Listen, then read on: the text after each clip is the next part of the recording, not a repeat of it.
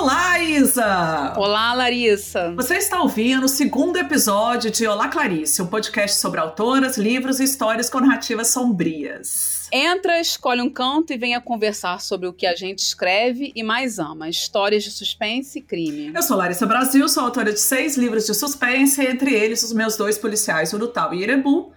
Eu sou completamente viciada em histórias de mistério, suspense, policial e realismo mágico. E eu sou Isa Artagão, autora de suspense, policial e crime, que adora tudo relacionado a esses gêneros, autora de Fome e Bril. Roda a vinheta. Hoje,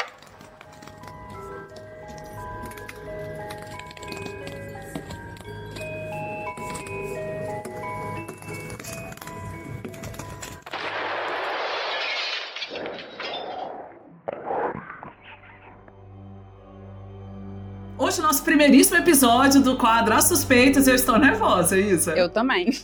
Já deve ter percebido. Cláudia Lemes é escritora, publisher, professora de escrita criativa com o maravilhoso curso Bold, ghostwriter, fundadora e primeira presidente da ABERT, Associação Brasileira dos Escritores de Romance Policial, Suspense e Terror, e autora de oito livros. Ufa, caramba! Com vocês, Cláudia Lemes. Olá, Cláudia! Olá, meninas, tudo bem? Tudo ótimo. Tudo ótimo. Estamos felicíssimas de você estar aqui com a gente. Muito obrigada por aceitar esse convite. E muito obrigada pelo convite. Das suspeitas. E bora para as perguntas, né? Que eu acho que a gente veio aqui para para beber e não para. Opa, a gente veio aqui para conversar e não para beber. então vamos lá, começa com a Isa. Vou começar a pergunta aqui já, já botando uma difícil para você. Você estudou sobre assassinos em série por muitos anos, que obviamente te permitiu construir perfeitamente vilões críveis, como Nathan do Eu Vejo Kate. A gente tem exemplo no audiovisual de vilões que conquistaram os espectadores, como Hannibal e o Dexter. Os vilões, na maioria das vezes, ganham contornos surreais na mente do leitor. O que você acha desse fascínio pelo transgressor? Olha, eu, tô partindo do, do, ponto de vista de uma pessoa que é leiga, eu não, não sou formada em psicologia, mas eu realmente acredito que tem a ver com a nossa vontade de transgredir. Né? Nós temos uma cultura ainda com bastante daquela culpa cristã e dos mandamentos, e aquela vibe de você tem que ser bom o tempo todo, principalmente mulheres, né? Você não pode enfim, fazer isso, isso, aquilo, e é um conjunto de regras muito restritivas, assim, e a gente tem um modelo do que é ser bom e do que é ser bem sucedido e tudo isso. Então eu acho que a gente. Nós somos animais em essência e a gente se, foi se treinando para viver em, em sociedade, reprimindo um monte de desejo e aí a gente vê esses caras e, e, o vilão na arte, ele é sedutor, ele é super inteligente. E na vida real nem sempre. Nem sempre. Né? Verdade. Mas a arte, obviamente, romantiza muito o vilão. E nisso eu acho que ele se torna meio que um tudo que a gente secretamente queria ser, sabe assim? Ele é sexy, ele é elegante, ele faz o que ele quer, ele não se sente culpado quando ele faz a ou B ou C, ou seja lá o que ele faz, né? Ah, todos nós queremos, quem nunca, né? Teve um, uh, sei lá, um colega de trabalho que você quis esfregar a cara na parede texturizada, sabe assim? Eu sei. Tirar sangue. Todo mundo já quis tirar sangue de alguém na porrada, assim, né? Uh, sempre aquela vizinha fofoqueira que cria problemas na sua família porque ela fofoca porque ela não tem nada pra fazer aquele cara babaca que mexe com. Então, assim, a gente tem, tipo, aqueles impulsos, tipo, nossa, será que se eu não fosse ser punida, ninguém nunca ficasse sabendo? O que, que será que eu não faria com essa pessoa? Cara. Então, eu acho que a gente tem um impulso de querer se vingar. E nós somos, que eu disse, essencialmente animais. Então, eu acho que a gente, no fundo, no fundo, tem né, um comportamento, enfim, que a gente reprime. Então eu acho que a gente é muito obcecado por vilão por causa disso. Eles são mais interessantes, no geral, do que o bonzinho, quando o bonzinho é muito puro, é muito do bem, é muito casto. Essas, esses personagens são muito chatos. Chatos mesmo. Então, né, a gente olha um Dexter. Você nunca quis fazer o que o Dexter faz? Sinceramente, eu, eu, eu acho que se eu não fosse ser punida. Hum eu pudesse castigar alguns criminosos de certos tipos de crimes, eu faria isso. Eu acho que eu não teria moral, assim, tipo, esse freio, tipo. Eu acho que eu ia falar, cara, eu tô aqui para equilibrar o jogo e, e, eu vou eu vou fazer isso, entendeu? Então, acho que, principalmente no, no, no, caso dele, a gente quer fazer aquilo em, algum, em alguma parte nossa. Uma escala, né? Ali numa escala, talvez não, não tão... É, é, no micro a gente quer fazer aquilo. Provavelmente a gente não conseguiria lidar com as consequências, ia pirar o cabeção e tal. Mas eu acho que é por isso que a gente sente tanto amor pelos vilões. Porque parte nossa queria poder fazer o que eles fazem. E, e, assim, pegando antes da próxima pergunta, isso que você falou, você escreveu, eu vejo que você publicou em 2014, né? É. Foi isso? Isso. É. E você já escreveu ali o Nathan naquela, o Nathan naquela época. Você ficou com medo, assim, de, de ter algum. Porque assim, a gente não via tanto esse lado, né? Naquela. É, não, não. Eu, eu, eu achava que ninguém ia ler o livro. Porque não tinha público. Hum. Você entende? Então foi fácil, porque eu falei, ah, ninguém vai ler essa merda mesmo, então eu vou. Eu, eu falei assim: o meu comprometimento foi. Eu já tinha estudado por 15 anos assassino em série.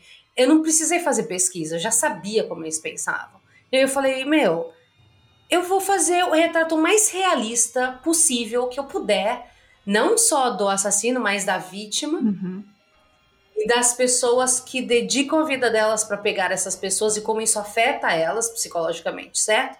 E esse foi o único comprometimento que eu tivesse. Se eu tivesse que escrever esse livro hoje, ele não teria saído do jeito que ele saiu, porque eu teria medo. Essa é a mais pura verdade.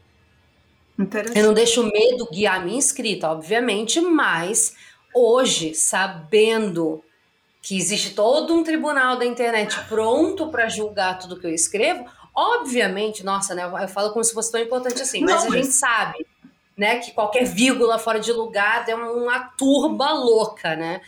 Então, obviamente eu não teria escrito daquela forma, com aqueles pensamentos, mas ao mesmo tempo, que bom que eu fiz isso naquela época, sabe? Porque senão esse livro nunca teria saído, eu acho que é um retrato muito fiel. E, e é muito impactante, porque você já começa ali naquela, naquela. No começo, já fala. No é. começo ou no começo, mas assim, você já tá ali na primeira página, tipo, putz, o que, que tá acontecendo aqui, né? Sim, sim, sem filtro nenhum, né? Porque, de novo, né? Porque eu não sabia o que, que eu tava fazendo sabe? Eu escrevi o livro que eu queria ter lido. Você, você sabia no, no íntimo, mas você tinha. É, é, no, você falar que você não tinha filtro, né? Hoje você teria mais filtro. Eu teria mais filtro. Mas, entre aspas, é. envelheceu bem. Eu também acho. Eu acho que sim. Eu acho que sim. 11 anos ele não foi cancelado, ele não vai ser mais. mas, mas é muito importante dizer também que eu sempre me sinto obrigada a fazer uma coisa que eu não gosto, que é colocar uma introdução, hum. uma nota do autor. Explicando para o leitor o que ele vai ler. Eu odeio fazer Os isso. Gatilhos. Eu acho que a literatura. Eu acho que as pessoas mais do que isso, eu, eu, eu sinto que eu tenho que justificar um pouco por que, tudo que eu escrevi foi tão explícito, foi tão detalhado, foi tão gráfico, sabe? Porque muitas pessoas questionam, né? Falam, mas por que que você... Te... Cara, é porque eu queria que as pessoas vissem isso. Eu, porque eu tô meio cansada de, de, de, de ver uh, assassinos em série e vítimas e, e, e, crimes como assassinato, tortura e estupro sendo completamente romantizados. Hum. Eu falei, eu quero mostrar coisa crua e, tipo, me processa. Se você não gosta, foda-se. Mas assim, eu precisava ter feito aquilo. Eu precisava tirar aquilo do caminho, talvez, para eu conseguir escrever outras coisas. Respirar, né? Eu acho. Eu, eu precisava. Eu tava muito. E, e ter que entender o meu, o meu contexto na época. Eu sou vítima de violência sexual e eu estava muito puta naquela época. Vocês podem contar os palavrões, porque minha mãe tinha acabado de morrer. E eu estava muito deprimida. Eu estava muito mal, muito mal. Então, é, eu acho que eu coloquei tanta raiva naquilo, mas eu direcionei muito bem direcionada. Uhum. Porque a minha família não sentiu o baque da minha depressão. Porque eu canalizei. Falei, cara, eu vou jogar todo o ódio que eu sinto do mundo, das pessoas, da, do câncer, de um monte de coisa, tudo na, aqui. Por isso que o livro saiu em sete dias, gente. Escrevi pois é, você escreveu dias. muito rápido. Eu, eu, tipo assim. Hoje, se alguém fala isso pra mim, eu falo: é impossível esse livro ficar, prestar hoje, se alguém fala isso para mim, mas a verdade é que ele saiu em sete dias. Eu não fiz nada além de escrever. Foi uma sete catarse mesmo, né? Um... Eu dormi um pouquinho, comi um pouquinho e escrevi, escrevi, escrevia. Eu devo ter escrito, sei lá, 12 mil palavras por dia, mais ou menos. Então, mas hoje você, eu não consigo fazer. Mas você escreve rápido. Você, eu escrevo rápido. Você é uma pessoa que. Eu sou uma escritora lenta, mas assim, pelo que você já, já fala, tanto que você, né? Você é uma é. escritora é. que escreve mais rápido, né?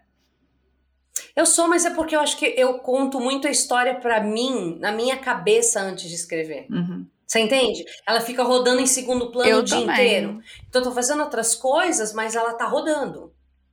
O tempo Filme todo. Então, quando eu sento pra escrever, eu acho que eu já sei o que eu quero escrever. E tem dia que sai muito bom e tem dia que sai muito ruim. Mas eu me ensinei a escrever mesmo quando tá ruim. E voltar a editar depois.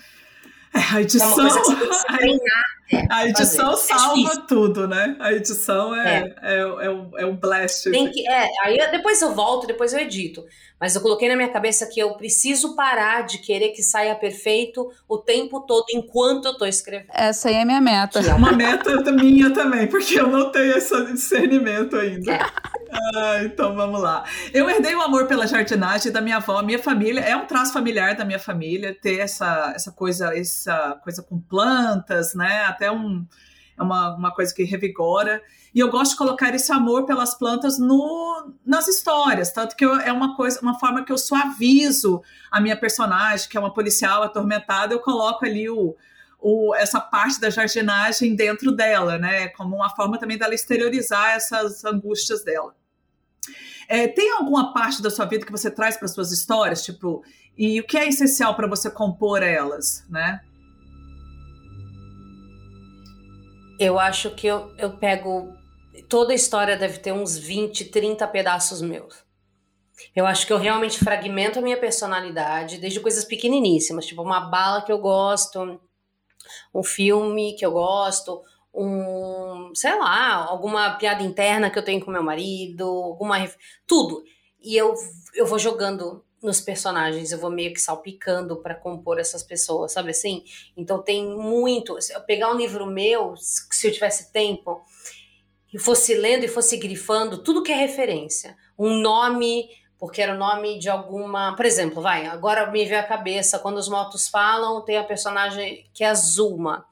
A Zuma é, na verdade, uma quase. é praticamente uma avó para mim, porque a minha avó e a Zuma eram melhores amigas desde adolescentes. Uma, inclusive, morou na casa da outra que por um legal. tempo. A Zuma morou com minha avó. E elas morreram amigas. Mas, assim, é, sabe aquela amizade de mulher que, assim, inabalável? Elas eram praticamente irmãs de alma. E eu tenho foto delas juntas e tal. Então, a, a filha da, da Zuma, a, a Mônica, que eu chamava de Menka quando eu era criança, meu, foi quem me viu dar os primeiros passos, assim. E eu falo com ela até hoje. E converso com as filhas dela, né? Tá dela, sabe uma coisa assim? Então, é uma pessoa que não é da família de sangue, mas é da família de criação. E eu. Nossa, eu sou apaixonada por ela, eu queria fazer uma homenagem. E aí saiu a Zuma, entendeu? Mas assim, em cada livro tem mil coisas que eu posso pegar e falar. Então, isso vem de tal coisa, isso vem de tal lugar, isso vem de não sei o que, entendeu? Ah, então, isso é muito legal. Eu coloco um pouco de mim em tudo. Porque eu acho que, assim, eu não acho que eu estou escrevendo clássicos, mas eu acho que qualquer pessoa que me conhece, que leia meus livros depois que eu morrer, ou whatever, assim, vai reconhecer alguma coisa. Talvez não reconheça tudo, mas vai falar: ah, peguei essa referência dela. Tem muito nome, eu brinco muito com os nomes. Tem muito nome que as pessoas nem imaginam que são nomes de específicos para mim, é. muita coisa. E as homenagens, é muito legal a gente fazer isso nos livros, né? Eu acho que... Ah, eu essa... acho muito gostoso fazer isso, dar o nosso toque, né? O nosso... Não só acho. passar nossos traumas... Gente, o nosso DNA, é. cara, da nossa vida. Não só os né? traumas, como as homenagens também, né? Então... Isso, isso não precisa... Exatamente, você falou exatamente, é isso. Eu não quero passar só as coisas ruins, né? Então a gente tem que passar as coisas legais também. E, e é o que eu digo, pedacinhos, fragmentozinhos de, de, de, da vivência. É uma coxa de retalho. Eu muito mais de mim do que as pessoas imaginam. Então, Cláudio, eu preciso dizer que eu tô lendo Medeia Morta e, nossa, como eu enxergo você na Medeia. Muita coisa que eu li me lembra você. Olha, ela, a Medeia tem a minha obsessão por limpeza. No caso dela, existe um motivo para isso, mas no meu é só porque eu, eu, eu, eu gosto de tudo limpinho. Só que a diferença é que para ela é uma coisa obsessiva, né? Para mim é uma coisa mais saudável porque eu tenho filhos. Então, se eu fosse ser uma pessoa que quer a casa toda, assim, eu quero, né? Desenfe... Assim, que dá para fazer uma cirurgia no chão, de tão limpa que tá, eu não conseguiria ter um relacionamento saudável com os meus filhos, porque eles, enquanto você tá limpando um lugar, eles estão sujando o outro. Então, eu consegui achar um equilíbrio. No caso dela é extremo, mas a base tá em mim. Hum. Entende? Então eu pego isso falo, nossa, que. Então aquela cena que ela tá passando roupa. Tem uma cena que ela tá passando roupa, e aí ela gosta da, do, do, do, som que faz, né? Porque você joga o sprayzinho lá e faz. Tss, e sobe aquela. Cara, eu amo. eu tentei descrever essa, essa sensação e a satisfação dela de passar álcool nas superfícies, que eu adoro também e como ela se sente bem depois, vem muito de mim isso. Eu sou ah, muito legal. desse jeito. Mas é Mônica Keller nível, assim, de Friends, ou é... Não, é, os meus filhos, o que eles mais zoam é isso. Tipo, mãe, você é muito Mônica, mãe, você é muito Mônica. Eu sou muito parecida com ela em, em todos os aspectos da personalidade dela, é impressionante. É, ela é competitiva, eu também sou. Ela é muito obcecada. Ela também, às vezes, a autoestima dela não é grandes coisas, a minha também. É às vezes, quando ela precisa ser forte, ela é, mas muitas vezes ela se duvida dela mesma e tal. Então, eu sou muito parecida com a Mônica. Realmente. Muito, muito, muito. Muito legal. Gente, eu tô achando que essa mania de limpeza aí é uma coisa de autora de suspense e crime que eu também tenho. Mas vamos para a segunda pergunta que eu tô muito curiosa, Cláudia. Você tem dois trilhas policiais com mulheres protagonistas, O Inferno no Ártico e Quando os Mortos Falam. E me parece que tanto a Bárbara quanto a Verena são opostos, né? A gente vê que a Bárbara, apesar da fobia é, de escuro, ela está investida em achar o serial killer e a Verena, ela desistiu da polícia e pediu exoneração. A gente até entende a razão, porque tem uma razão forte para isso, mas a história começa assim. Você trouxe para a Verena muito da desilusão de ser policial civil no nosso país, até pelo backstory dela, é super compreensível. Como foi escrever um policial ambientado no Brasil? Conta aí pra gente. Teve alguma diferença? Então, é, a, a, eu, eu, eu acho essa leitura super válida, mas não foi proposital, né? Não é o que eu tinha em mente. Eu acho que o que eu tinha em mente é mais a, a questão da criação do personagem, que é uma coisa que o leitor às vezes não, não enxerga, e é importante pra gente que ele enxergue, né? Porque por que, que a Bárbara ela persiste? né? Por que, que, apesar de tudo que acontece, ela, ela continua indo e continua indo e continua indo, e às vezes até se colocando em risco ou fazendo uma coisa idiota, uh, ela continua indo. Porque ela é filha de um herói. Tem, é muita pressão para ela ser filha de um cara que num tiroteio foi lá e, e, meio que se sacrificou. Não sacrificou porque ele, ele saiu vivo da história, mas assim, sabe? matou um monte de gente, saiu daquela situação, os terroristas e tal, e ela tem esse peso de ser filha desse cara. Então, eu acho que muitas das coisas que ela, que ela faz não vem, às vezes, nem de coragem, vem de burrice mesmo, daquela coisa tipo. De querer. Né? Isso, porque a história dela é que ela não sabe quem é o pai dela, né? pai dela pode ser esse cara, que é o herói, ou pode ser o outro cara que matou um outro cara e tá preso. Então, eu acho que ela quer provar para ela mesma: não, eu sou filha desse cara bonzinho, não do cara filho da puta. Mal. E a gente nem sabe disso, né? A gente nunca soube disso. Eu, eu sei da resposta, mas isso vai ficar para outro livro. Vai mas ter este livro, aquela? É, na minha cabeça ele já tá escrito, tá, gente? Só falta tempo. Não, porque. É, não, da Bárbara tem e. e ah, eu, eu vou falar mais, vou dar um spoiler. Ah! É um crossover, porque tem a Bárbara, mas também tem o Ryan do Gente do céu, é. fala mais. Não, e assim, é o meu livro preferido, né? Eu amo a Bárbara. e tipo assim, eu vejo a Bárbara também muito. É... Ela, é, ela não tem ninguém, né? ali. Então ela isso, tá ela por ela isso. mesma. E no final, Muito sem dar spoiler isso. aqui, mas no final tem um adetivo ali que que vai, vai ser toda a diferença para a história agora, né? Então ela não está mais sozinha. Então... Que é uma coisa que, aliás, vira o gatilho para a próxima história. Mas enfim, não vou contar mais nada. Uh, eu posso adiantar que é ambientado no México. Ai, que massa! Aê, caraca!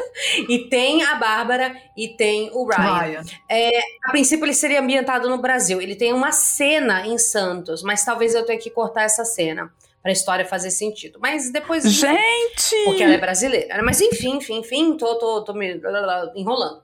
É, então a história dela é essa, é por isso que ela é desse jeito. A história da Verena é muito diferente, porque ela não se virou policial porque ela sempre idealizou. Ela, ela sempre foi uma mulher meio machona, no bom sentido, tá, gente? Uh, mas, porra, meio, meio porra louca mesmo, ela é. E. Só que é, é, é, uma das coisas que a gente não vê às vezes é que muita gente que entra pra polícia só para ter um emprego paga um salário digno no né? Brasil né? E ela também tem esse perfil, né? Ela é uma pessoa que, putz, eu preciso ganhar uma grana, só que ela tem um, ela é inteligente, ela tem um faro bom, um instinto bom e ela virou policial.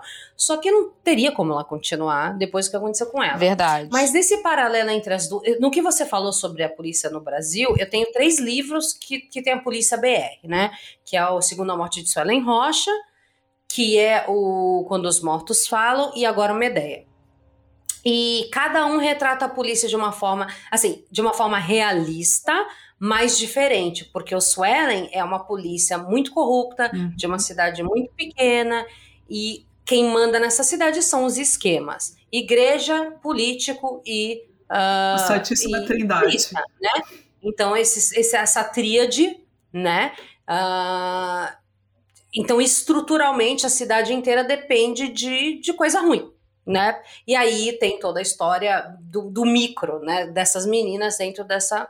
Então, aquele retrato de polícia é um, é um recorte, obviamente, de uma polícia corrupta numa cidade pequena. Quando os motos falam, já tem um retrato muito mais amplo, né? Que tem uma polícia como ela realmente é. Então, ela tem os policiais corruptos, os policiais honestos, como isso, essas linhas não são tão é. delimitadas assim, porque os próprios bonzinhos admitem que existe uma corrupção lá e que se eles não participam, gente, eles morrem. É muito interessante que as pessoas partem do pressuposto já que é uma escolha. Uhum. Só que a polícia tá tão infectada que às vezes não é uma escolha, né? Então, é, eu conversei com uma amiga minha que estava falando que o amigo dela, policial, falou isso para ela. Eu tô, no, tô, tô na viatura, com três caras recebendo propina. Se eu não recebo, eles me matam. Sim. Ninguém nunca vai saber o que aconteceu comigo. Eu não vou receber. Todo mundo quer voltar para casa. Isso é uma coisa que é muito legal eu ter contato com o Luca Creido, que é o que é escritor, que é formado em letras, inclusive, mas é instrutor da academia de polícia e é delegado de homicídios. E ele fala isso. Ele me ensinou muita coisa sobre o outro lado da polícia, do, o lado honesto da polícia, digamos assim. Então, é muito legal você ter os dois pontos de vista. Eu tenho tio policial, então não sou uma pessoa que odeia a polícia, embora eu consiga sim enxergar como instituição, que é uma instituição que está corrupta né, no Brasil. Em alguns eu quero trazer sempre o realismo para o livro e não um textão de Facebook. É, ó, a, a polícia é isso, a investigação é isso, o passo a passo é esse, a burocracia é essa. E aí eu tentei mostrar. No Medeia, a gente tem um recorte menor porque você tem um, um uma delegada e um, e um investigador, como é a dinâmica de trabalho entre eles, num caso em que eles não têm tanto poder, porque é um caso de gente rica, com advogados que interferem muito e coisas desse tipo. Então eu acho que eu consegui mostrar algumas facetas. É difícil escrever sobre a Polícia BR? Muito, porque a gente não tem material né? Então lá fora você tem livros escritos por policiais sobre como a polícia age para escritores não errarem. Uhum. Qualquer coisa que você procura, por exemplo, o Inferno no Ártico, eu estudei muito a polícia do Northborough, muito. Os problemas que eles têm, tudo isso, tudo isso. Um, e foi muito fácil achar. Você, você quer os códigos 10-4 deles? Tem todos os códigos na internet, facinho. Uh, e muda de estado para estado. Então achei do estado do Alá, sabe umas coisas assim? Aqui não, aqui ninguém fala nada. Eu já cheguei, abordei uma amiga minha que é da DHPP e falei: Ah, finalmente eu vou ter material para o meu livro. Ela falou: Vou te falar nada, não posso te Exatamente. falar nada. Posso conversar com você sobre a polícia. Isso, e eu tu, falei, tá bom, mas vocês podem reclamar que o nosso retrato não é, não é certinho. Aí ela deu risada. pois é. Aí, graças a Deus, colocou na minha vida o Luca, e o Luca eu posso conversar com ele sobre o assunto. E aí, justamente por causa desse problema, a gente falou, Luca, vamos fazer um curso sobre o assunto. E a gente tem um curso no Hotmart, Eu fiz né? o curso. Que é Maravilhoso. Então, esse curso é, meu, se você quer entender como a polícia funciona para escrever um livro policial, o curso tá lá. Todo o material é tá lá. Então... Eu, eu conversei com dois policiais na época de Urutau e eles não quiseram, tipo assim, ele falou: olha, eu, eu, eu, falo com você, mas a gente não. Eu falei, não, eu coloco, tipo assim, eu falo, não, não precisa, a gente não quer. Não, não dê créditos. Não. A gente nunca se viu, isso nunca aconteceu. Isso, assim, gente, não é. sei nem quem é você, minha filha. Né? É, eu tive que estudar, tava, era na pandemia quando eu escrevi Quando os Mortos Falam, então eu tive que estudar o o manual de concurso mesmo. Meu, é um inferno aquilo, né? Aí eu cometi alguns erros, aí depois o Luca leu para mim e falou: ó, essa abordagem policial não, não vai rolar desse jeito, ele já tem que sacar essa arma. Eu falei: como é que ele já tem que sair sacando essa arma, cara? Como assim? Ele falou: Cláudia, já saca a arma. É porque não é, é, já é o pré-requisito ali, né? A sua vida contra o outro. Exatamente. Ai, ai. E aí, agora a próxima pergunta, vamos lá. Você percebe alguma mudança nos livros nacionais que envolve as tramas policiais? Tipo, lá quando você começou a escrever em, né, dez, quase 10 anos atrás, né? É, assim começou É, na verdade, é, na Antes. verdade, é, mais, mais de 10, né? Porque foi em 2012 que eu comecei. É, mas que eu publiquei o Kate realmente foi em 2014. Eu sinto que deu uma. tá um pouco mais maduro, né? O pessoal já entendeu que a polícia. Quer dizer, o polícia. O, o, o pessoal não, né? Porque eu ainda pego muita leitura crítica e que o pessoal não entende nada da diferença polícia militar, polícia civil, faz uma puta de uma bagunça. Uh, mas você vê que não teve estudo, né? Uh, então você tem que chamar atenção. Tem coisa que eu também não sei, porque uhum. até, eu também não sou expert, né? Eu pesquiso, mas eu também não sei tudo. Então, às vezes, eu passo as dúvidas pro Luca, eu falo, cara, essa pessoa acabou de falar tal coisa, mas a polícia agiria assim? Isso faz sentido? Ele fala sim ou ele fala não. Mas enfim, mas eu acho que no geral a gente tá caminhando, tá melhorando sim. Sabe? Tá fazendo um pouco mais realista, um pouco mais mas. Menos CSI. É, não, e, e, é, e surgiram também escritoras, assim. Assim, tem vocês, né, que estão fazendo o trabalho muito bem feito, que já estão consolidadas, tem tudo isso também, né? E isso ajuda, porque a galera que, que tá começando olha para vocês e fala: hum, então, esse pessoal tá fazendo bem feito, então eu tenho que fazer, eu tenho que seguir esses passos, tenho, sabe? O pessoal tá começando a ter mais exemplo do que dá certo, talvez. É, não sei se é isso, mas eu sinto que melhorou sim, porque imagina, 10 anos atrás, um policial no Brasil só tinha o Rafael Montes, ele estava começando, começando também. Bem né? isso mesmo. Ah, só tinha. Quer dizer, não é que só tinha ele, a gente estava começando junto.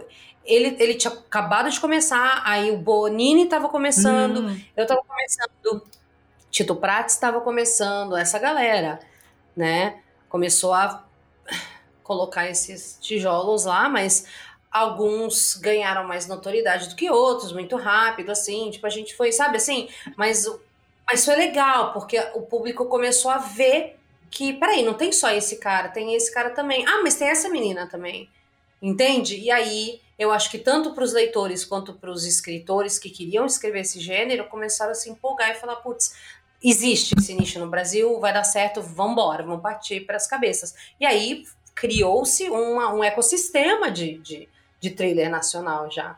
Suspense nacional, policial, sabe? Já tem bastante gente. Bom, vamos para a próxima pergunta, mas antes eu preciso dizer que eu estou amando a entrevista e eu tenho certeza que a Larissa também está amando e os ouvintes, quando esse episódio for pro ar, vão alucinar com esse episódio. Mas vamos embora para a próxima. Eu só queria deixar aqui registrado isso. No ano de 2022, você venceu o Prêmio Best e foi finalista do Jabuti. É claro que, pô, todo mundo quer ser finalista do Jabuti, né? Imagina. E você assinou um contrato com a HarperCollins, uma editora dos sonhos de 9 entre 10 escritores. Então, acho que a gente pode dizer que o ano de 2022 foi um ano de realizações para você, assim. A sua estrela brilhou em 2022. A Cláudia, lá do início, ela imaginava isso É, você acha que é, você ganhar esses prêmios, ser finalista um, do Jabuti, você assinar com uma editora de renome internacional, isso traz um peso e uma carga para os seus próximos livros?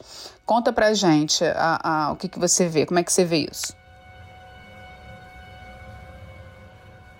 Então, sobre a primeira parte, se eu imaginei, não, porque quando eu comecei eu não tinha a intenção de ser escritora.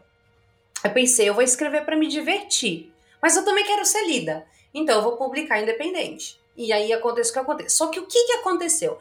Quando de cara a Empírio quis o livro, quis o, o, o Kate, eu acho que justamente por ser um thriller policial escrito por uma mulher, na época que era muito raro isso, né? Você tinha o policial da Patrícia Mello, mas fora isso, que outra mulher estava escrevendo thriller, né? Porque a Patrícia era policial, não era nem thriller. Então, basicamente, tinha eu de mulher. Então, eu acho que isso fez o livro chamar mais atenção. Então, por exemplo, no evento de lançamento foi muita gente, né? É, na Bienal que a gente levou o livro, vendeu muito, foi o livro da editora que mais vendeu, provavelmente até hoje e tal. Então tudo deu muito certo. E não é necessariamente que isso subiu para minha cabeça, porque eu sempre fui muito insegura, mas isso me indicou que, pô, existe um, um existe um, um, um desejo por isso. E eu acho que as pessoas que leram meu livro na época estavam muito empolgadas com ele. E aí rolou toda uma eu, eu não quero falar isso de uma forma ruim, uma bajulação, mas não falsa, mas uma coisa tipo um hype. Clau, Clau, Clau, Clau, não sei o quê. Tanto que, quando foi sair o Martini com o Diabo, o Felipe da Empírio falou: Eu vou rodar 3 mil exemplares. Eu falei: Cara, isso é cagada. Não faz isso. Livro de máfia no Brasil não vende muito. Reimprime mais Kate porque está esgotando, e faz só 1.500 do Martini. Ele não me ouviu, ele imprimiu 3 do Martini. 3 mil. É... Enfim, então assim, eu fiquei hypeada, digamos assim. Eu fiquei tipo, ai, e aí, qual é o próximo passo? E eu comecei a realmente ver que eu poderia ter uma carreira como escritora. Mas era muito incerto. E aí, nisso, eu tive os altos e baixos, porque aí depois veio uma queda. Uma quebra de expectativas muito alta. E aí depois veio momentos muito bons. Aí depois outra queda, né? Então aí você vai surfando esses altos e baixos, né? E aí em determinado momento eu parei com, com o que eu fazia, tudo que eu fazia para viver de literatura.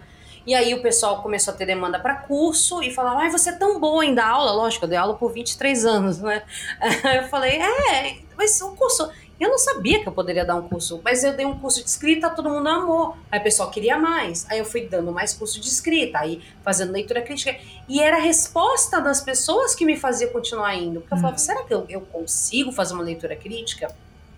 Aí eu fazia, a pessoa ficava, ah, nossa, você me. Caramba, não sei o que mudou a minha vida. Hum, então talvez eu esteja fazendo isso bem feito. Aí eu vou lá, eu estudo, e aí eu aplico, eu estudo e aplico. Eu nunca paro de estudar.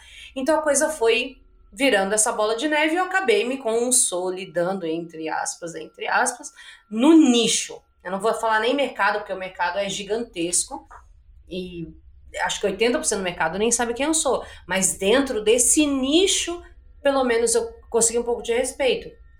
Isso possibilitou que eu abrisse portas para as outras pessoas e puxasse uma galera e fosse fazendo coisas acontecer, eventos, era isso que eu queria.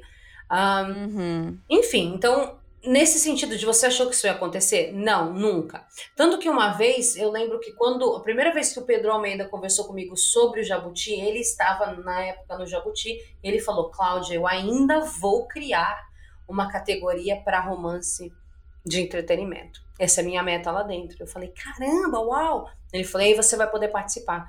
Aí eu falei para ele: não, imagina, eu não tenho nem chance nunca de, de, chegar perto do jabuti, porque na minha cabeça aquilo era muito idealizado, entendeu? Então, não, eu não achava que isso ia acontecer. Eu trabalhei para isso acontecer. Porra, só eu sei o quanto. Acho que demorou para acontecer? Sendo bem sincera, acho. Muita gente fala isso para mim. Porra, por que, que demorou tanto? Eu tenho algumas respostas, mas não vou falar isso agora. uh, Mas que, ok, que aconteceu. Agora, por outro lado, eu não, eu não, eu, eu cheguei, depois de tanta coisa que eu vivi na carreira, eu não sou mais deslumbrada. Hum. E isso é a melhor coisa que eu tenho a meu favor. Porque quando você se importa um pouco menos, você tem mais liberdade, as coisas te atingem de uma forma muito diferente. Então, eu acho que faz muito mal para o autor nacional o deslumbramento que ele tem com o lance da editora. Ah, da editora. Concordo. Porque é assim que ele cai em um monte de armadilha com, com editora ruim. É assim que ele gasta fortunas e fortunas e fortunas tentando se jogar no mercado e ser notado. Isso é uma coisa que eu nunca fiz. Eu nunca dei um real na minha carreira. Sim. Eu nunca impulsionei um post meu. Juro. Eu impulsionei um post pro Bold, mas não como minha carreira de escritora. Para não falar, assim, para eu não esconder nada mesmo. Um post pro Bold. Nunca investi um real em marketing na minha carreira. Nunca, nunca, nunca. Então, mas não que eu tenha, assim, não tô falando que esse é o certo. Não, sim. Pelo amor de Deus, cada um, né, tem o seu jeito de fazer as coisas. É porque para mim eu achava que eu ia me sentir muito mal no futuro se eu tivesse investido muito e não visto o resultado. Entendi. Eu investi o que eu tenho de mais precioso, que não é dinheiro, que é tempo. Tempo longe dos meus filhos, tempo longe do meu marido, tempo em que eu não me exercitei, tempo que eu não dormi. Isso eu sacrifiquei e só eu sei o quanto. Sabe assim? Então também essa é a minha moeda, talvez. Né? Então, ao mesmo tempo que eu não investi grana, eu investi uma coisa muito mais preciosa, vida. Uh, mas, é, enfim, então eu não sou mais deslumbrada. Eu sei que hoje você tá lá em cima, amanhã você tá lá embaixo. Eu sei que nenhuma posição que eu ocupo agora é para sempre. Eu sei que a carreira de escritor é, às vezes, publicar numa grande editora, no ano seguinte, independente, no outro ano, catarse, no outro ano, uma puta editora, no outro ano, uma editora pequena e não tem problema se você continuar escrevendo e publicando porque você ama. Acabou. Eu não preciso de muito, não. Agora, o prêmio é importante. É importante porque nós mulheres, eles, cara, é impressionante. Qualquer migalha que você conquista é questionada. Mas por que, que ela conseguiu? Por que, que ela tá em tal evento? Mas será que, né? Por que ela ficou para estar nesse evento? Ah, mas é só porque ela é bonitinha. Ah, não, é só porque ela é amiga de fulano. Tudo. Eles não questionam isso para homem. Gente, não questionam. Não questionam. Ninguém, é. alguém, você viu uma vez alguém falar assim, ai, fulano de tal tá na editora tal porque ele é bonito? Não. Nunca. Nunca. Então. Então a gente é foda, entendeu? Pra gente. É muito difícil pra gente. Até então todo espaço que a gente conquista é questionado. Até certas então, atitudes, então, né, que a gente tem no dia a dia. Eu tava conversando isso com a Isa hoje. Certas atitudes que a gente tem, que a gente vê que é, o masculino faz, se a gente fizesse, era o fim do mundo exatamente, apedrejada no mesmo. Né, né? Enfim, então assim, por que, que a premiação é boa? Eu não tenho mais essa coisa do ego, gente. Eu, eu juro, eu só quero paz na minha vida. Eu não preciso ser feliz, sabe? Ninguém precisa me elogiar para ser feliz, eu tô de boa. Mas o prêmio é bom, ou a indicação ao prêmio é boa por causa disso. Porque você. Cara, você mostra para as pessoas, cara, eu mereço esse espaço sabe? Eu lutei muito por esse espaço, eu estudei muito, eu, eu me empenhei muito para estar tá aqui. Então eu também mereço esse espaço e é bom ser reconhecida por causa disso. No prêmio Abest é relativo porque as pessoas não vão enxergar como um espaço que, como uma, um prêmio Conquista, que eu mereço. Né? né? É, vão, ah, lógico que ela fundou a associação. Uh, e tudo bem, mas se você ler e sabe alguma coisa sobre o prêmio, você vai ver que não, não rola. Então, o que, que é legal é que, tá bom. Ah, ela tá lá porque é amigo de fulano. Ok, como é que você explica o Jabuti? Porque uma das pessoas naquele júri não me suporta. Hum? A outra não sabia quem eu era. E outra é uma pessoa que eu gosto bastante. Mas você precisa da nota dos três. Dos três né? Então, qual que é a desculpa? Sabe? Então, o legal da premiação é isso, né? Então, é, mas é meio que só por isso. Agora, a outra parte da pergunta, que era sobre. Se traz carga para os seus próximos? A carga, então, não. A carga para mim não vem relacionado a isso. Nem da Harper e nem do, do prêmio. A carga para mim está sendo por causa do livro que foi. Porque eu acho que Medea é o melhor livro que eu já escrevi. Eu acho que eu li o livro mais maduro, com a história mais consolidada, com os melhores personagens, com a melhor trama. Nem todo leitor meu concorda, porque leitor é muito emocional com o livro. Então tem a galera que acha o Kate o melhor, tem a galera que acha a Suelen melhor, tem a galera. Tem todo mundo. Mas eu acho que é o meu melhor livro. E eu tenho ouvido de quem tá lendo, tipo, esse é o seu melhor livro. Você chegou. E aí eu fico pensando, tá, e agora? Porque eu tô escrevendo um livro agora, eu tô quase no final, já terminei o ato 2, mas eu não tô achando ele bom. Não importa o que eu faça, não importa o quanto eu reescreva, não importa o quanto eu não tô achando ele tão bom. E aí a gente vai cair na armadilha Michael Jackson, que é o quê? Eu vou morrer como Michael Jackson, que é um virginiano como eu, obcecado por perfeição, com autoestima muito baixa, que fez um lógico, devidas às proporções. Eu não tô falando que, que eu chego aos pés do Michael Jackson sim, de claro. talento. Mas devidas às proporções, é. Esse cara fez o thriller, cara. E é o álbum mais foda de todos os tempos, e não é a minha opinião, é a opinião de, da indústria da música, de todo mundo. É o álbum do mundo. Tipo, é, thriller é um álbum perfeito. Você escuta todas as músicas e é incrível. E ele morreu, e as pessoas próximas falavam que ele morreu infeliz, porque ele sempre tentou superar thriller e nunca conseguiu. E a Oprah fez essa pergunta para J.K. Rowling e falou dessa história do Michael Jackson e falou: "E aí, você vai superar Harry Potter?" E a J.K. Rowling falou: "Não, eu nunca vou superar Harry Potter, então não vou nem tentar, agora eu vou me divertir." É claro que é diferente porque ela é muito, muito, muito, muito, muito, muito rica. Então ela pode se divertir escrevendo livros policiais de 800 páginas. Eu preciso trabalhar para sobreviver, então eu não posso só me divertir. Eu posso me divertir, mas eu tenho que entregar coisas melhores. E eu não sei se eu vou conseguir. Vai. Não, vai, vai sim. sim. Vai. Não, mas tudo bem, entendeu? Tipo, se eu não conseguir, tudo bem, porque não, também não é o meu sustento. Uhum. Sabe assim?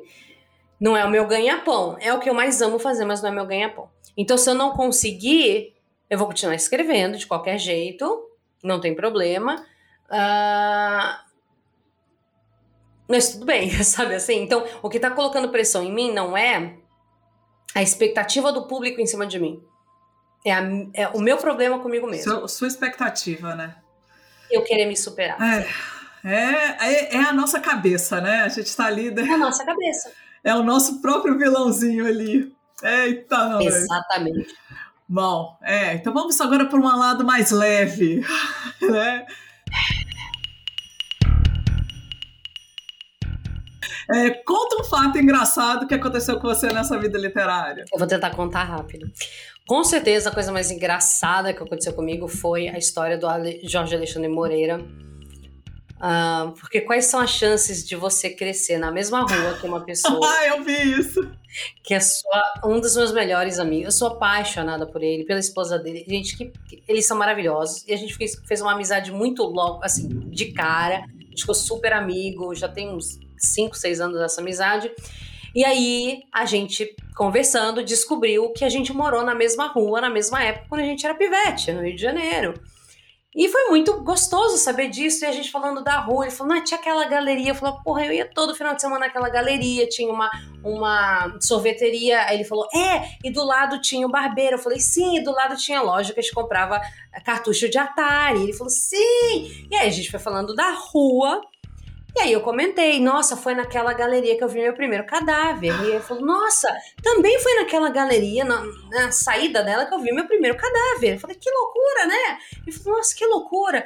E aí ele começou a descrever a cena e eu comecei a descrever a cena e é tudo igual. E a gente descobriu que era o mesmo cadáver. Então, no mesmo dia, sei lá quantos anos atrás, 35 anos atrás, provavelmente, eu e ele estávamos lá, no mesmo lugar, e a gente compartilha o primeiro cadáver. Olha! tipo assim, dá um, dá um livro, hein? Hoje somos amigos e escritores de terror. É, coleção Magalume. Não, foi muito, foi muito louco. Aquilo foi muito louco. Muito louco. É, bem massa, bem massa. Tipo, o corpo que dividia, sabe? O corpo. Né? É, nós compartilhamos uma experiência uh, inesquecível, bizarra. E aí, né, agora que eu fui na Bienal, a gente se encontrou na rua E a gente foi lá ver a galeria e o lugar onde o corpo tava, e tirou uma foto e se divertiu muito com isso. Massa, muito Isso é muito doido. É muito doido. O mundo é uma, né? Pequena E a. Viviane Geber morou na mesma rua, tá? Eita! Caraca! Será que ela Então, viu assim, o corpo? Será que ela viu o corpo? Eu acho que ela não viu o corpo, porque ela nunca falou sobre isso. Vocês vão ter que escrever Mas- uma história, hein? Ela morou lá também. Olha que loucura, muito gente. Massa, É muito massa. doido. Gente, essas coincidências bizarras que, cara, só deve acontecer com autor de suspense, crime e terror, né não? Agora, Cláudia, fala uma coisa aqui pra gente.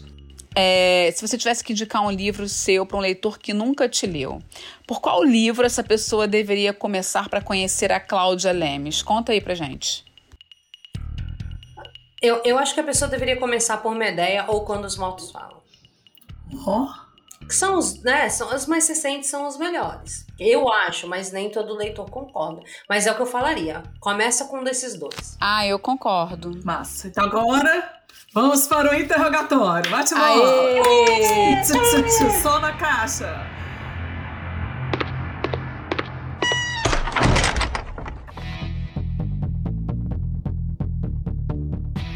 Então vamos lá. Um crime literário. Um crime literário é, caga regra, principalmente em relação a gênero. Tipo assim, ai, terror não pode ter romance. Ai, thriller não pode ter sexo. Ah, não sei o que, não pode ter não sei o que. Isso só mostra falta de repertório. É, é burrice, total. Concordo. O medo literário. O medo literário é a gente se preocupar tanto com o que a gente quer ver nos livros, que a gente ultrapasse essa barreira do, da censura. Do que eu não quero ver isso, então eu não quero que isso exista. Eu não concordo com isso, então não quero que isso seja dito. Eu acho isso muito perigoso.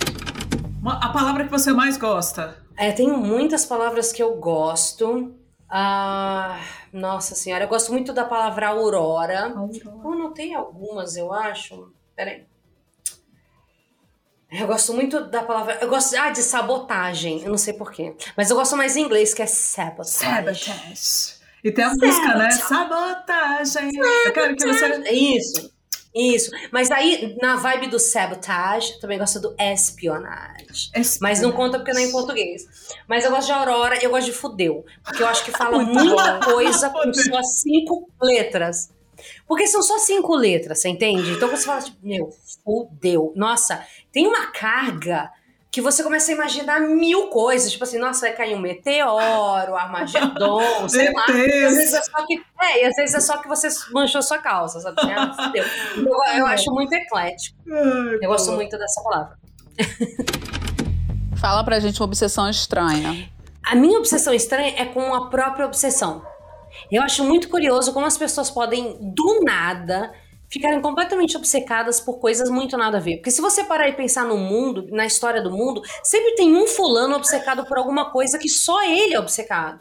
Então, tipo assim, principalmente nos Estados Unidos, você vê muito desses caras, né? Tipo, no, Verdade. no- como é que é no, no trato feito, sabe assim? Tipo, olha, eu tenho um pente de plástico do não sei o que, não sei o que, não sei o que. Aí, ó, eu vou ligar pro meu expert em pentes de plástico. aí você fala, como assim? E aí aparece um cara que é expert em pentes de plástico. E, a- e é- ele, ele construiu uma carreira e ele vive disso e ele estuda isso há tipo 45 anos. E ele olha e fala: Mas essas cerdas são feitas com polieranureto de. nos-" Eu falo, que porra é essa, né? O que levou um ser humano a dedicar a vida inteira dele a estudar pente de plástico? Mas tem. Tem, Tem louco pra louco. tudo. Tem louco pra tudo. Tem! Tem o cara que estuda só besouro. E aí ele sabe tudo sobre besouro. Aí você fala, gente, como é que você aguentou estudar besouro Todos por os 30 tipos. anos, sabe? É porque eu enjoo das coisas. Mas tem gente que não enjoa das coisas, sabe? Verdade. Então eu acho que a obsessão em si é uma coisa que me deixa muito curiosa. E, assim, eu adoro isso. Eu, eu acho muito interessante. Tem gente. Tem louco pra tudo. Tem doido Verdade. pra tudo. Ai, ai. Um sonho de consumo. Então, eu recentemente, é, ó, era esse, né? Que era a minha. Peraí, vocês vão conseguir ver, era a minha caveirinha. Ah, que linda. Tá grávida. Não sei se vocês vão conseguir ver. Eu, eu vou tirar É um fecho. alien? Não, é uma caveirinha menor. Oh, tá grávida. Peraí, caralho. Ó, ela, ó. Enfim, é, essa caveirinha realista era meu sonho de consumo, tipo, ó, desde que eu era criança, porque no laboratório da minha escola tinha uma e eu queria. Eu precisava de um esqueleto. Nunca tive. Sabe assim? Tipo, nunca rolou de eu comprar. Aí esse ano eu falei pro meu marido, compra, e ele me deu de presente de aniversário. Então, um sonho de consumo já esquerda lista. E eu tenho, sabe sonho de princesa pobre? Que quando você, tipo, tá naquela vibe da sua vida que você é muito fodido de grana, e eu tive uma vibe, eu tive uma época muito dark de grana, tá, gente? Mais ou menos uns 10 anos que eu não tinha onde cair morta.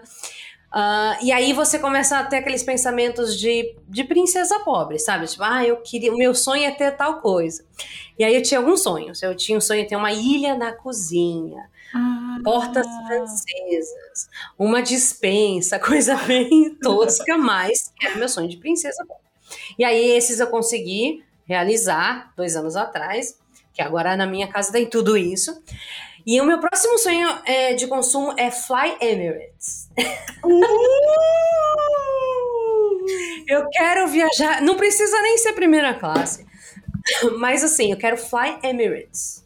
Eu quero eu quero aquilo. Nem, nem que seja só pra ir pro aeroporto e voltar, porque eu não tenho mais dinheiro pra sonho ficar hospedado. Sonho de shake.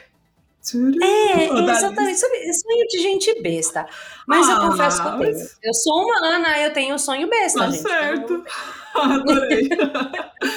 Ah, minha próxima pergunta você já respondeu. Era um sonho realizado. Isso, a caveira é. e a... Ah, é verdade. A caveira, a, a ilha, as portas francesas. É, é essas coisas.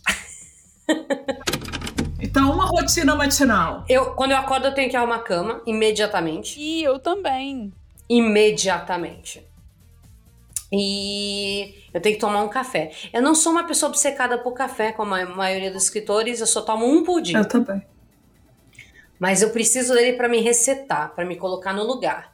Então eu acordo, eu arrumo a cama, aí tem a parte da rotina que é do dia a dia, né? Tipo, confiro a mochila do Eduardo, ponho o lanche, é, passo a roupa dele para ir para escola, aquela coisa toda. É, mas aí quando todo mundo sai de casa, que é um momento tão bom, porque aí a casa respira, porque param de gritar. Aí as crianças vão para escola, o Leandro sai, todo mundo no mesmo horário. Aí eu sento e eu tomo meu café. Hum, legal. E aí eu entro nos eixos para fazer tudo que eu tenho que fazer. Mas sem isso, aí não. É o caos.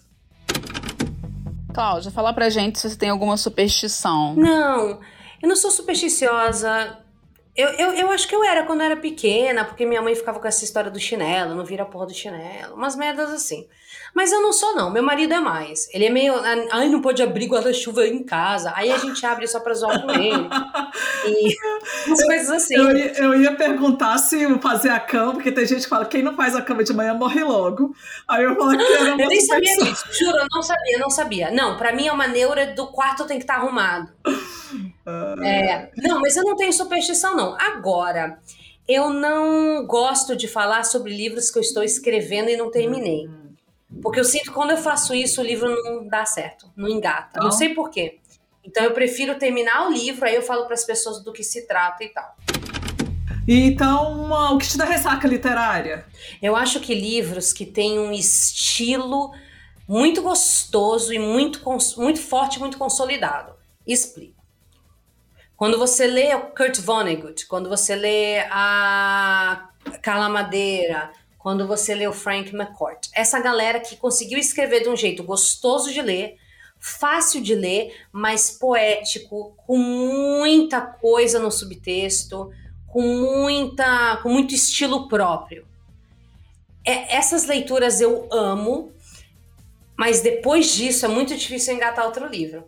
Porque aí eu fico meio que. O que vier em seguida decepciona, mesmo às vezes sendo bom. bom é. Porque eu sinto falta daquele estilo gostoso, sabe? Aquela, né? Uhum. É, é. Tem, tem escrita que é maravilhosa. Então eu sinto falta depois, e aí eu preciso de um tempo longe. Tipo, ah, não estou pronta. então agora conta pra gente o que te faz largar um livro. Cara, eu recentemente eu tenho largado bastante livro. Eu acho que eu, eu não sou uma pessoa muito chata para ler, porque eu entendo que livros cumprem funções diferentes. É, por exemplo, É, uma vez ouvi um cara falando assim para mim: ah, todo livro para mim que eu for ler contemporâneo vai ser no máximo três estrelas. Eu falei, ué, que caralho, que, que isso não faz sentido. Ele falou, não, porque se um livro é, contemporâneo é três estrelas, o que, que seria um Dostoiévski, então? Falei, cara, mas você tá comparando banana e, e, e laranja, não faz sentido. Né? Então, para mim, assim, um livro é muito bom quando ele cumpre, quando ele é bem escrito quando a, le, a, a leitura é uma coisa que te impacta, que mexe com você, beleza? E se ele cumpre a função dele. Então eu sei que se eu for ler Mário Prata, a função vai ser uma. É um, é um entretenimento inteligente, mas é um entretenimento, ele vai me fazer uhum. rir, ele vai me fazer pensar, mas ele é muito inteligente. Ok. Eu sei que se eu for ler um, um thriller desses de lei jogar fora, desses americanos, ele tem um propósito, quer fazer me deixar tensa, querer virar a página rápido, querer desvendar tudo no final e depois nunca mais nem pensar nesse livro. Eu sei que se eu for ler um Dostoiévski, a experiência vai ser outra. E cada um cumpre sua função de um jeito diferente. Eu não preciso comparar um com o outro, isso não faz sentido. Agora, o que me irrita um pouco é quando o hype às vezes é, me pega. Porque eu vou, eu sempre leio um livro na expectativa de que eu vou encontrar o meu novo autor preferido.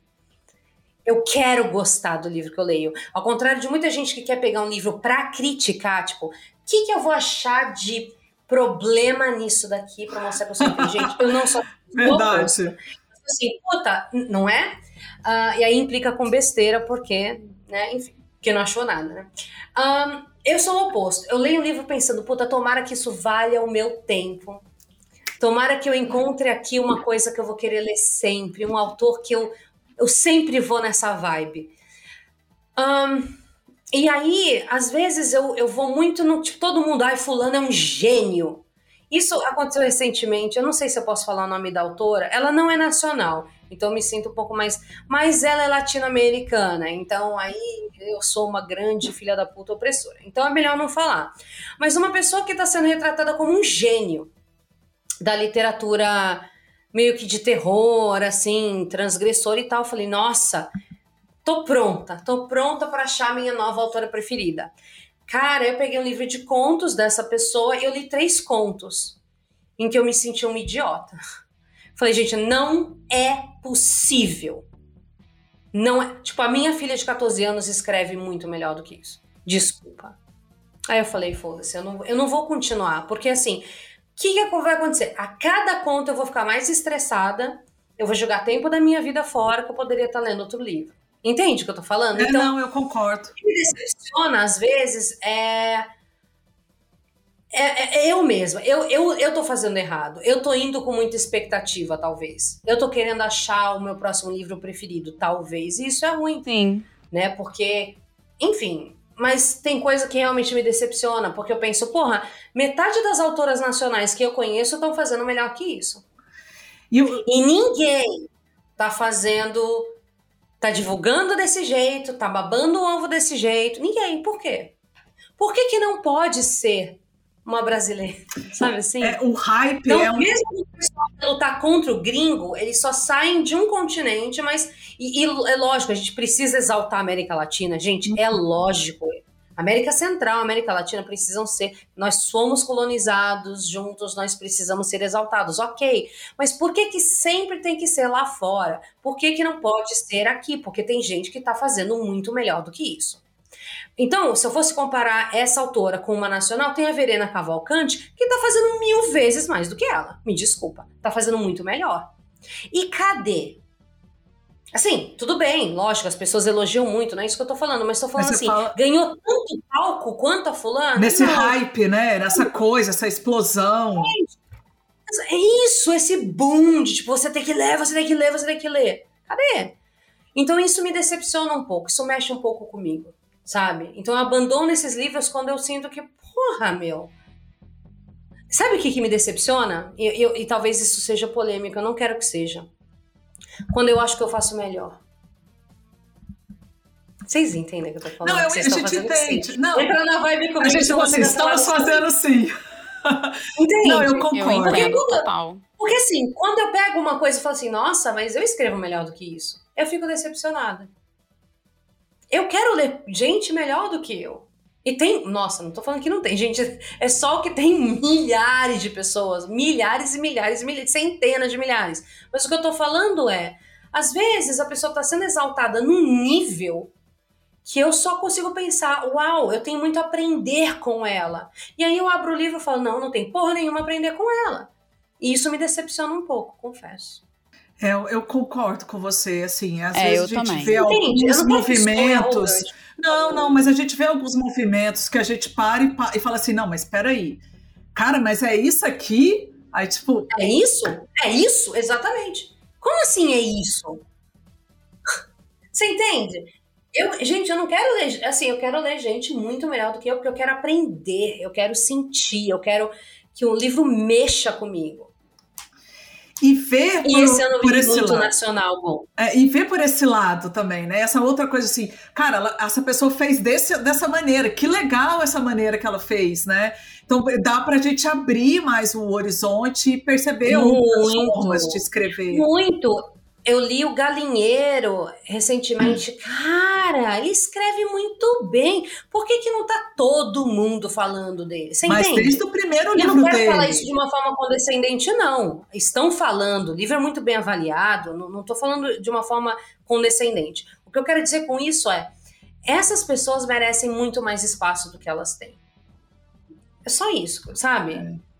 Eu acho que hoje Ele no Brasil, em termos de espaço, assim, o que é, acho que é, mais falado é a Madeira mesmo. É, hoje é a Carla Madeira nessa. Ela é brilhante. Né, nessa, Eu acho ela brilhante. Isso, nessa explosão. E que, e que, mas a gente não vê se ela sai, né? Se ela extrapolou as fronteiras. Exatamente, exatamente, exatamente.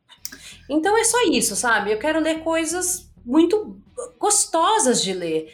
E às vezes eu me decepciono muito porque eu, eu, eu, eu entro na porra do hype. Eu tenho muita expectativa. Cara, eu, eu fujo dos hype, velho. Eu fujo. Porque... Hype é muito foda, né? então vamos lá. Já foi cancelada? Já tentaram, né? Mas não conseguiram porque. Não conseguiram.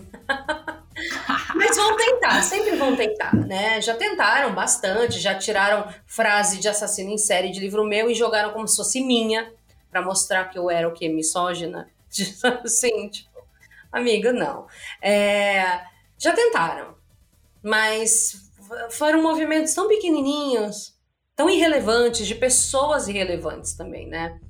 Então, as pessoas olham aquilo e falam, ai, que palhaçada. E vão para a próxima treta. E, e passam reto. Aliás, Mas, o que mais tem no mundo literário é treta, meu Deus do céu. Felipe Neto, por favor, fale mal de um livro meu. Porque vai vender né? horrores. Eu tô precisando do dinheiro. Felipe, estou te mandando meu livro para você falar mal, né? Vou te mandar meu livro para você rasgar o veneno, falar mal mesmo. Coloca no... Se bem que eu vou falar uma coisa, é. se fosse o livro nacional, não teria tido essa comoção. Cara, toda, isso Cara, que eu exatamente. fiquei pensando na hora. Na Porque hora. todo mundo mete o pau em nacional e ninguém pisca. Muito pelo contrário, fala: Nossa, é verdade. Hein, nossa, então nem vou ler. Fala mal de um gringo. Vai se Exatamente. Ah. Então, não, Felipe Neto, não fala mal, que é capaz de todo mundo simplesmente. Deixa pra lá. Falar, nossa, dessa vez ele acertou. ai, ai. Cláudia, é, eu acredito que você também gosta de receber mensagem de leitores, né? Conta pra gente qual foi a mensagem mais bonita que você já recebeu de um leitor. Eu, re eu recebi muitas, eu tive muita sorte. As melhores foram de policiais, Uh, foram umas três ou quatro policiais que, que vieram conversar comigo. Uh, e todas elas, nossa, ah, me agradeceram bastante por ter retratado policiais mulheres uh, não estereotipadas, fortes e tal. E foram mensagens muito maravilhosas. Mas eu acho que as que mais me tocaram foi na época do Kate, que foram das vítimas. Isso mexeu muito comigo, sabe? Porque por um lado eu tinha homem falando que eu não tinha o direito de ter descrito as cenas que eu escrevi. Homens que admitiram nunca terem passado por isso. E aí, por outro lado, tenho vítimas, e foram muitas, gente. Foram dezenas e dezenas e dezenas de mulheres falando muito obrigada por ter escrito o que você escreveu. Porque isso vai impactar quem lê. Os homens que leem. as mulheres que leem. Então, muito obrigada. É, então, assim, foram as mensagens que eu mais amei. Eu amo todas, eu sou muito grata por todo mundo que separa um tempo da vida deles para mandar alguma mensagem, mas eu acho que as das policiais e das vítimas são sempre as mais Tocantes. importantes. E, e, uma que eu recebi recentemente de uma menina que começou a estudar direito penal por influência dos meus livros. Ah, isso que legal! que massa! Isso realmente, isso me tocou pra caralho. Se a PF te investigasse hoje, por qual motivo você seria presa? Então, eu, eu, eu, nunca fiz nada de muito ruim, mas eu acho que provavelmente se eu fosse presa um dia, seria com certeza por ter uh, agredido alguém. eu sou muito. Eu já fui pior. Hoje em dia eu tô muito controlada e tal, mas eu já fui uma pessoa de brigar na rua. Eita! Cabelinho na venta. Eu sou uma, eu, eu já fui muito agressiva. Eu já saí na mão. Eu também com... já briguei muito na rua. Eu briguei com homem, eu saí na porrada com homem. É, eu, eu, já fiz umas coisas bem loucas. Aí eu fiz karatê para me acalmar, me, me resetou o karatê também. Mas eu acho que meus filhos sempre falam isso. Meu, um, a gente sabe. Eu falei para eles um dia, eu falei: se ligarem da delegacia falarem, sua mãe tá aqui. O que, qual é a primeira coisa que vocês vão pensar? E todos eles responderam: você bateu em alguém. Olha! Eu sou totalmente, aliás, a favor do clube da luta de escritores, mas ninguém nunca quis fazer Jesus! Ia, ia, ter tanto, ia ter tanto os alter ego do povo lá, dupla personalidade. Tudo. Tem escritor que dá porrada em escritor, em flip, essas coisas, eu acho chiquérrimo, mas eu acho que a gente devia levar isso para um lugar mais controlado, uma luta com regras, uma luta de cada vez. Regra né? é ótimo. A primeira regra é não falar da, do clube. Pois é, entendeu? Se é a sua primeira noite no clube da luta, você tem que lutar. Ó, oh, tipo, gente, quem quiser participar, mande para o e-mail. não sair na mão, gente. Ai, ai. Tá, agora conta algo fofo sobre você. Eu sou muito fofa, na verdade. E é uma coisa que eu ficava com receio de mostrar, mas hoje em dia eu quero que se foda. Eu sou muito fofa, gente. Eu gosto de tudo pequenininho, miniatura, de tudo. Eu sigo aqueles Instagrams de miniatura de cozinha, de gente cozinhando oh. com a pontinha do dedo. Eu gosto de ursinho de pelúcia. Eu sou muito fofa em vários sentidos, sabe assim? Eu gosto muito de bebê. Eu sou uma pessoa obcecada por bebê. Tipo, entra um bebê no lugar e eu fico, ah, um bebê, um bebê, um bebê. e aí minha filha fala, ai, por favor, não, não, não, não aborda, a mãe dele tá olhando feio pra você. eu sou muito essa pessoa. Eu, eu, eu sou muito fofinha em vários aspectos. Muitos aspectos, assim. Eu gosto de ficar abraçada com os meus filhos, vendo filminho. Eu tava assistindo Evil Dead ontem com a Morgana no quarto dela. É, eu sou muito fofinha nesse aspecto. Tipo, eu gosto de coisas fofinhas, eu gosto de ursinhos carinhosos, coisas assim. Eu sou, eu sou meio bundona, assim, num, num geralzão. Eu só tenho um, um, lado dark, mas no geral eu sou bem fofinha. Para finalizar, Clarice, três notas, piano ao fundo. Se acaso me quiseres, sou dessas mulheres que só dizem. Talvez. Oh! Eu disse, porra! Uh! Fudeu! Só dizem fudeu. Something strange in the neighborhood. Se houver alguma coisa de estranho na tua vizinhança, quem você chama? Ghostbusters! Eu ligaria para Ana Narras, porque ela é ponta firme. Sabe assim? Ela, primeiro que ela manja das, da, dos Paranauê. E segundo que ela é meio ponta firme. É uma pessoa que você liga, ela vai. Ela vai esconder o corpo com você. Ela vai esconder o corpo com você. E ela tem as manhas. E ela tem as manhas. Muito importante no momento Muito bom, muito bom. Então vamos para o Eat the Root. O termo Eat the Root no mundinho Hannibal é bastante comentado e conhecido e quer dizer de forma bem literal comer o root.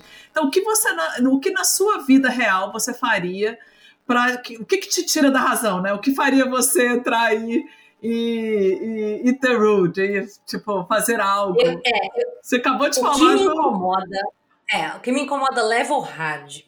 Level hard, tá? Que eu tiro do, eu saio do sério mesmo, saio do meu zen. São pessoas manipuladoras. Quando eu sinto que a pessoa tá me manipulando, sabe assim, eu sinto que, peraí, essa pessoa tá jogando, ela tá falando isso para ela, depois isso para mim, ela quer essa reação, ela quer que eu fale tal coisa, mas ela tá.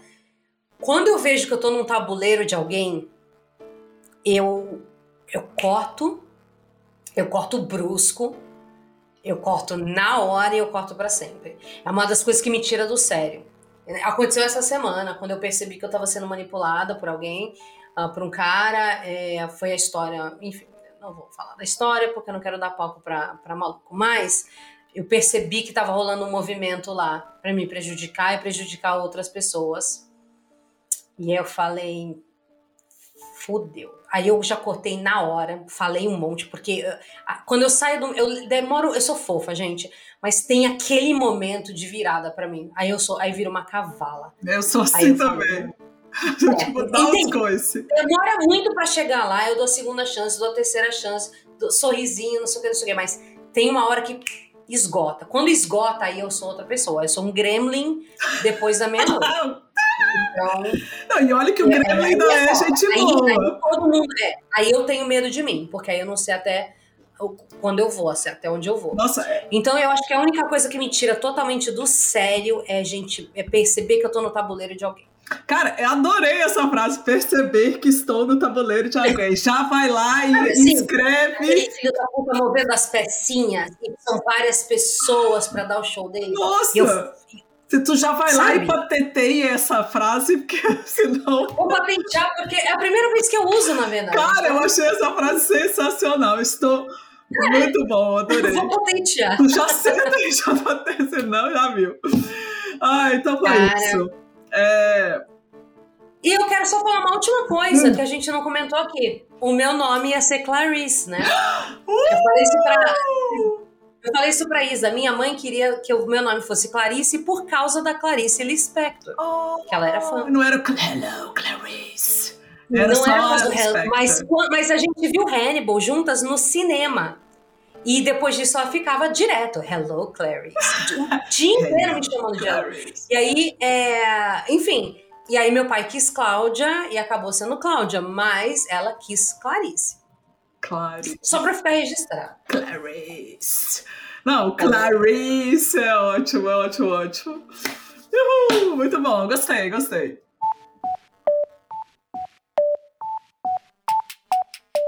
Ai, gente, que pena, né? Mas tudo que é bom acaba tendo que terminar, né? E tá na hora da despedida e, nossa, tava tão divertido. Cláudia, eu e a Larissa, a gente quer agradecer muito por você ter aceito o convite de ser a primeira aqui a fazer parte do quadro As Suspeitas no nosso podcast. A gente sabe quão difícil é para você ceder um tempo seu, como você é ocupada, especialmente no horário da noite. Então, super obrigada mesmo por você ter aceito esse convite. É, a ideia do podcast, a gente já falou, surgiu de um papo meu com você e eu passei para Larissa, então você tem total participação aqui no Eclarice. Valeu mesmo. Não, imagina. Obrigada pelo convite.